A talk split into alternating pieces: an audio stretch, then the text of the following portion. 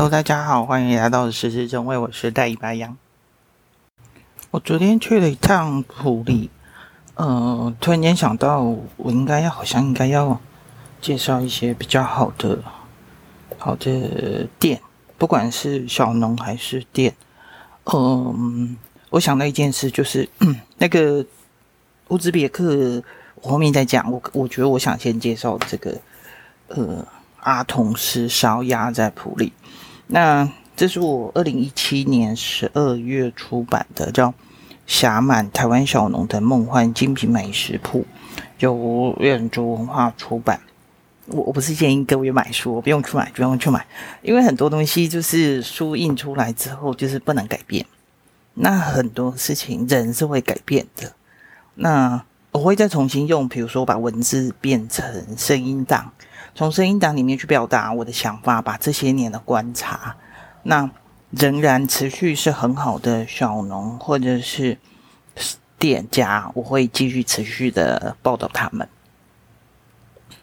嗯，为什么会想要做这本《侠满台湾小农的梦幻精品美食谱》？呃，应该我还没有讲到后面这一段，我这二十多年的日子。嗯，因为二零。二零零一年，呃，那时候从旅行回来创业，那开了个儿童美语补习班。那当时遇到一个状况，就是，呃，刚开始找了很多方法要立案，就是儿童美语补习班，呃，但是你从县府拿到的单子，拿到的所有的手册要立案，完全是看不出来该怎么办，所以就必须交由给。呃，专门在做这个事情的人或单位，那就是所谓的老鼠通、老鼠洞。你要找一个能够钻进那个洞的人，不然我们永远看不懂县政府写的东西到底是什么鬼。那一开始是租房子，那租房子后半段是违建，那发现是违建之后，可是签约签了一年，那怎么办？只能等，只能等一年之后再中间再去找。可是其实还不到几个月就被检举了，哦，检举的时候来一大票人，县政府什么警察什么全部都来，来了十几个，然后冲进来就说你不可以再开门，再开门就会再罚你钱，已经什么钱都没赚到就被罚了五万。那其实那时候很低潮的时候，每天就等着。要该怎么办？找到新的房子，然后确定没有问题可以立案，又没有违建，然后又符合法规，然后又可变更补习班使用。一般的房子你还要再变更补习班使用，还要通过消防、公安、教育局立案，所有的翻啥的事情全部都要做。在这些要通过的过程里面，不知道经过几个月的时间，甚至几年的时间都有可能，或者是你找错人，完全拿不到。设计图，原来的设计图已经是很老的房子，你找不到原来的设计图，所以你永远等不到那一天。然后甚至对方跟你说你八成会过，我说那两层呢？他说八成已经很高喽。那有时候那种生命是一种折磨，你不晓得哪一天才会柳暗花明又一村，看见阳光，看见曙光，好像很难。但是在那个过程里面会很痛苦，然后你要怎么去度过那些日子？但那个日子也许是你这一辈子的人生必须经历的，所以你要怎么办？我当时看了很多，我那时候从那时候就说门要关，不可以再开门，那我就开始自己做面包。那除了看，除了看那种面包食谱，但是我发现面包食谱也不行。因为我发现它每个东西就是市面上，比如说现在流行韩式面包，所有的面包店都在做这个，然后所有的老师都教你做这个，也就是说你你可以知道的是，上游厂商教你的东西都是一样的，然后你要做出来都是一样，那你为什么要做个做出跟他们是一样的东西呢？那甚至我开始看到那些食材，它要加什么改良剂，改良剂是那个烘焙执照里面是一定要加的。那改良剂有什么鬼呢？就是不应该添加的东西。事实上，在欧洲、在美国做面包是不需要那些东西的，你只需要酵母、水、盐、面粉，就这样可以，就这样可以做出产棍，做出所有东西，你不需要改良剂，但是也不需要什么麦芽精之类都不用。可是因为很多人都觉得说这是必须的，所以我们必须用什么方法，然后它又喜欢又软。要怎么样做软，就一个加很多油。那什么油？那油的源头又是什么？也就是说，这些东西都是要要要去去你自己要审慎的去去加这些东西。毕竟是吃进去的，不是说只是在外面呃什么化学物都没关系。当然，这个都是一个过程。但是那段时间，我除了做面包，我还看很多东西方古老食谱。那也看到，比如说像嗯，我那时候我觉得。东方古老食谱我会看，我看很多唐宋元明清的古老食谱，那真的是陪伴我在创业的时候度过最痛苦的时光、最低潮的时候。那我我看的那些食谱，我不知道，我觉得仿佛是穿越时空，回到当时。那当初我觉得说，那我看着呃呃法国、英国厨师，他们都在复原当时的食物，比如说几百年前。那甚至英国有复原什么都铎王朝的面包、黑麦面包，后来我也跟做了，我觉得还蛮有意思的。那呃，我我我的我当初的想法是想要把把台湾小农的很认真的小农的东西变成变成面包，变成食物，复原成嗯当时所吃的样子。但是有时候有些东西并不是那么如意，就是你可以你想怎么做怎么做，那是不可能的。所以你要收集各方面的东西，读很多东西，你才有办法融会贯通去做，试着做出当时的东西。那嗯，当初就想到很多啊，比如说苏东坡的食物，还有什么，还有好几个忘记了。就诗里面《唐诗三百首》里面很多诗里面呈现出的食物，那我觉得说，可是又觉得好像太零碎了，所以那时候想到。嗯，有人就建议说可以做，有朋友建议可以做金瓶梅。我说金瓶梅不会吧？金瓶梅我怎么可以跟这种变态的书扯上关系呢？变态羊，OK 好，变态羊就要出现了。那变态书出现了之后，羊怎么会整形象就完蛋了？那后来也跟着编辑讨论，编辑跟我说：“你又不是玉女，玉女是什么？”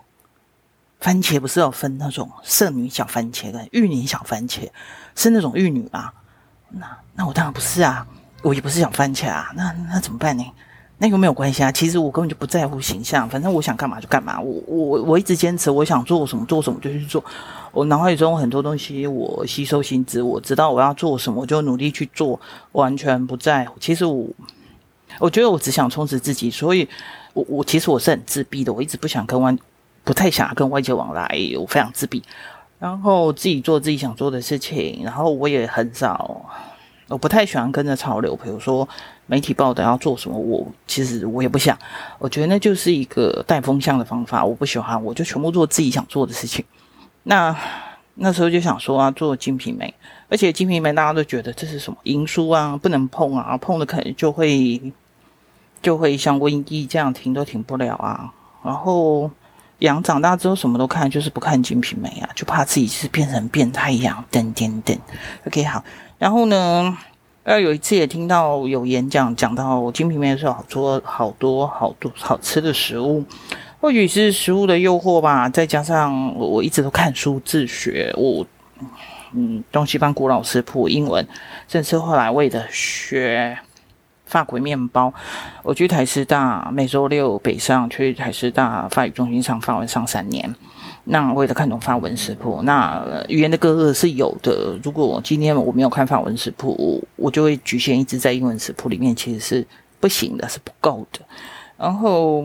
那当初为了寻找无添加的任何无任何化学添加的食物，我觉得这往回溯源，看几百年前人们不需要任何化学添加物，这美味的食物总是搜寻着，我总是搜寻了北魏、唐宋、元明清与食物有关的古籍，让有更大的动机想要好好读这本书。那我那时候真的很认真读了三本原著孟美馆的《金瓶梅》纸画，丽人书局出版。我我到现在其实我还可以倒背如流，不是说变态的内容倒背如流，而是那个情境，他们吃了什么，做了什么，我全部都记在脑海里面。那那时候开始，呃，这本书其实我先讲一下开头好了，因为其实这这是其中里面他们吃了很多烧鸭，真的吃了超多烧鸭。然后原著里面说。读《金瓶梅》而生怜悯之心，菩萨也；生畏惧心者，君子也；生欢喜心者，为小人也；生效法心者，乃禽兽耳。且奉劝世人勿为西门之后居可也。那这四百多年来一直被传颂的百一次定见自在人心。如果学会书中的警示文，每读一次，剧中的人物从月纸上历历在目，那些细节跟当今的社会新闻里差异不大，甚至比现代更有过之。历史教会我们很多经验，与其浮夸为明朝的姓氏大权，还不如说是人性大权来的贴切。最近不是很流行 “Me Too” 吗？OK，好，那这些应该。我觉得这个《金瓶梅》已经不算什么了。OK，好。然后呢，而且我当初他写的时候，很多人劝我不要写啊，毁了我的声誉啊，什么什么什么什么，反正点点点。但其实对我来说，我我很清楚我的想法，然后中心主轴我已经定掉了。然后越到其实，呃，我我经常在写这本书的时候穿越时空，然后在梦境里面。那嗯。在梦境里面，样穿着店小二的衣服跑来跑去。OK，好，这是我这辈子的使命，我要努力完成。当我读完《金瓶梅》词话，最想吃的当属烧鸭。全书曾经出现六百多次的食物名，烧鸭次数最多，大约十五次。每次书中重大的剧情发展，烧鸭两个字就一直出现。蔡阳一定要吃到烧鸭。还记得二十五年前，杨在非洲的摩里西斯国工作的时候，辛苦辛苦工作后，每周末最大的犒赏就是在呃首都普利的南边，香港人开设的港式饮茶餐厅 Happy Valley 吃港式饮茶。嗯，有一组朋友来，我们最期待加菜吃烧鸭。呃，餐厅的主管香港人总是跟我们讨论烧鸭怎么从香港空运来一次。厨师来自香港，烧鸭要把肥酥香才会好吃。他边溜着澳语。各式的菜名，别人说今晚吃什么？Happy Valley 的餐厅应该算是杨对烧鸭的启蒙地吧。杨总是眼巴巴的想偷看后的厨房烧鸭是怎么做出来，但是从没见过。某日经过普里，嗯、我有三年时间住在鱼池，就是靠近日月潭的地方。那那时候比较长的活动地点是在普里。嗯，某日经过普里，还是想吃烧鸭，搜寻当地美食，荧幕上出现阿童师烧鸭。评价五颗星，顾客留言：其烧鸭无人能出其右。杨想常常没想到一试成瘾，吃完嘴里也留下了，也不会留下奇怪的刺鼻的味道。除了烧鸭、有机叉烧、蜜腿等超级无敌好吃外，便当的配菜也炒得很好。它其实是一个便当店，但是它它可以把烧鸭做成这样，真是太厉害了。我想起曾在全台各地吃过的所有高级烧鸭们。阿童师的烧鸭真的是无人能出其右，这么好吃的烧鸭为什么会出现在普里呢？我更好奇了。杨继续又光顾了半年，迟迟不敢提出采访一事。杨每次吃烧鸭总是陷入天阳交战，这么好吃，烧鸭代表要不要采访呢？最后贪吃杨那一方战胜。直到某日，杨决定鼓起勇气，店内顾客还不是太多的时候，杨决定跟老板娘递上名片，说明由我以自我介绍一番。老板娘笑着说要问老板。杨又重新说明。老板很爽快的当场答应，我们约好日期，上午八点报到，将展开一日烧腊店实习生的日子。嗯，我跟老板李月彤提到，如果有不想揭露的秘方，只需要跟我说一声就好。没想到阿童师大方的说，没关系，有钱大家一起赚，有什么不好呢？阿童师总是理了个小平头，穿了一个黑色的 T 恤。嗯，接下来的故事让人催泪，更让我想象不到的艰辛跟励志。阿童是普里人，第一份工作是在小学时期，清晨帮忙扫街扫夜市。他看着远方，回想起父亲做卫校生意失败，家里经济不好，小很小的时候就很想赚钱，曾经做过温室种植、板模、水电和水泥车押送、发电机等，从事很多行业。知道在建筑业打工很辛苦，想找一个不用晒太阳的工作，因为他晒太阳会头晕。他毕业于南投仁爱乡的仁爱高农。他接着说。当时因为赌博被记了四次大过，老师睁一只眼闭一只眼，差点毕不了业。我妈坚持我要念完高农，学历还是很重要的。以前曾兼任三份工作，顾台子、海鲜餐厅跟 KTV。曾经在朋友邻居的烧腊店工作一年，一两年后去当兵。后来在朋友舅舅的烧腊店工作七八年，期间曾经离开到东石便当学炒菜。呃，炒菜的话，便当店是很需要。东池的主厨曾经是中破塞，他缓缓地说：“会做烧腊也要会做炒菜，就不用担心烧腊或炒师的厨师不在。”他总是想很远。他回想起在烧腊店当学徒的日子，烧腊店的师公是香港人。曾在大饭店的港式饮茶餐厅工作，一般上班的时间是上午八点，他六点多就到就就上班了，先把自己分内工作做完，其他时间在烧腊师傅旁边边看边学。每次烧腊师傅要做重要关键的时刻，总是引开他，让他去拿东西，其实是不想让他看见制成。事后他只好去翻垃圾桶，看有哪些食材或是包装袋。想想起之前某面包师傅曾说过类似的话。当学徒做面包，师傅不教，只好脱学翻垃圾桶找包装袋。两当烧腊店一日实习生，上午八点开始，他们七点多就开始工作了。阿同事忙进忙出，还要跟我解释烧鸭制程。他说：“好的烧鸭要选品质好、来自花莲的樱桃鸭，虽然成本贵，但很值得。一般鸭子，比如说番鸭，太瘦，油脂不够，比较柴。”一进厨房，阿同事的助手们忙着切菜、炒菜。准备中午的配菜，另一个助手忙着将鸭子挂在挂在风扇前吹风。先将樱桃鸭洗净，在鸭子的肚子内抹上五香粉、盐、糖、花椒、八角和油葱酥，再灌入米酒后，以出针缝合，不能缝错边。将鸭子放入冷藏腌一个晚上，隔日用打气机从鸭子的喉咙处皮和肉之间灌入空气。表面有多余的毛，则以喷枪火烤处理，再以滚水穿烫过冷水，为了目的是为了杀菌、怕臭、易长菌，且毛细孔紧实，烤完光亮。阿同师特别提醒，鸭子喉咙处口开口容易发臭，得特别留意。接着淋上上色的麦芽和醋。阿童师提醒，淋到恰到好处，不能淋太多或太少。多则烤完太黑，少则上不了色。冷藏一晚变干，隔日取出吹电扇，再挂炉烘烤，约烤一个小时，每十五分钟要看一次。烤后先拿针刺，确定是否熟透，再拿起热腾腾的烧鸭倒立烧鸭，让内部汁液回流。安静的厨房窗户边透进了一束阳光。当阿同事举起烧鸭，专注的神情。就像艺术鉴赏家仔细端详着每一只烧鸭的样貌。他趁着工作的空档时，继续说：“曾经交过坏朋友，赌职棒赌输了一百多万，当时还没创业。太太陈幼云和他各自上班赚钱还赌债。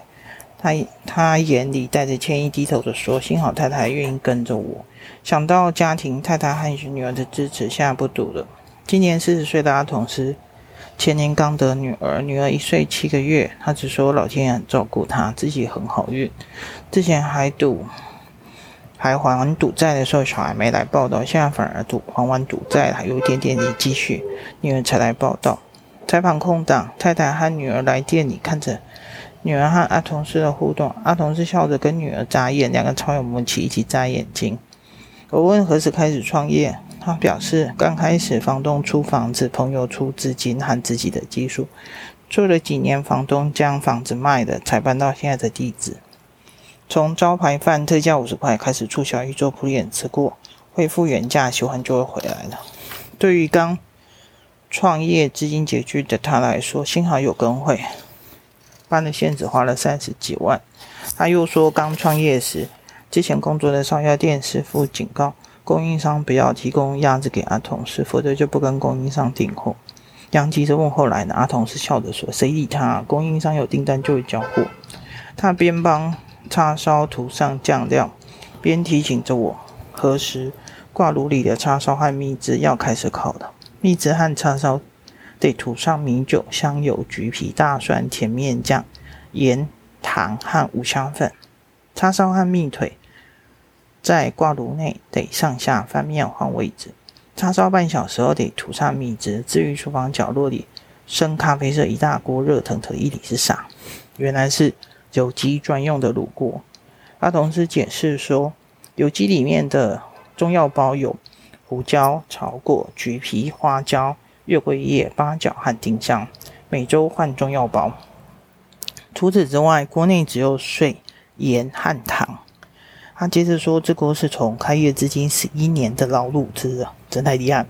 里面都是鸡精，捞掉表面的浮油，水分不足时再加水。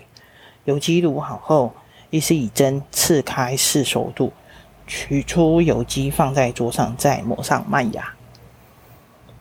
上午十点，厨房里各式的烧腊准备就绪，一只只光亮亮的烧鸭挂在玻璃橱窗上，下头右方挂着摆着叉烧，左边摆上油鸡腿和鸡翅。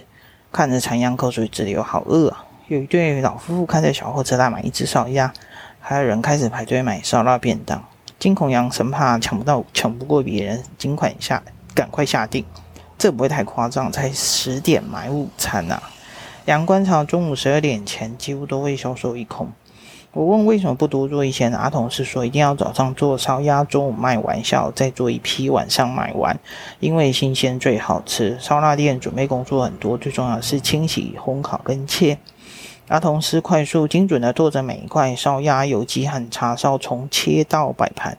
烧鸭淋上冰梅酱，油鸡放上葱花，淋上酱汁，让每一盘烧腊完美无瑕。阿同事表示好吃。烧鸭的关键。鸭子要够肥，皮才会好吃。火候够，和腌料好。烧鸭的火候不够就不香。叉烧要大火烤才会香。有些烧鸭店为了卖相好，烤出来颜色不够，味道就不够好。我想这些都是阿同事多年认真的学习经验，用自己独特的方法制造最好的烧鸭。他说自己敢吃的东西才可以拿出来卖。我很龟毛，要做到最好才能用。虽然辛苦，生意好，回流客多。也很快乐。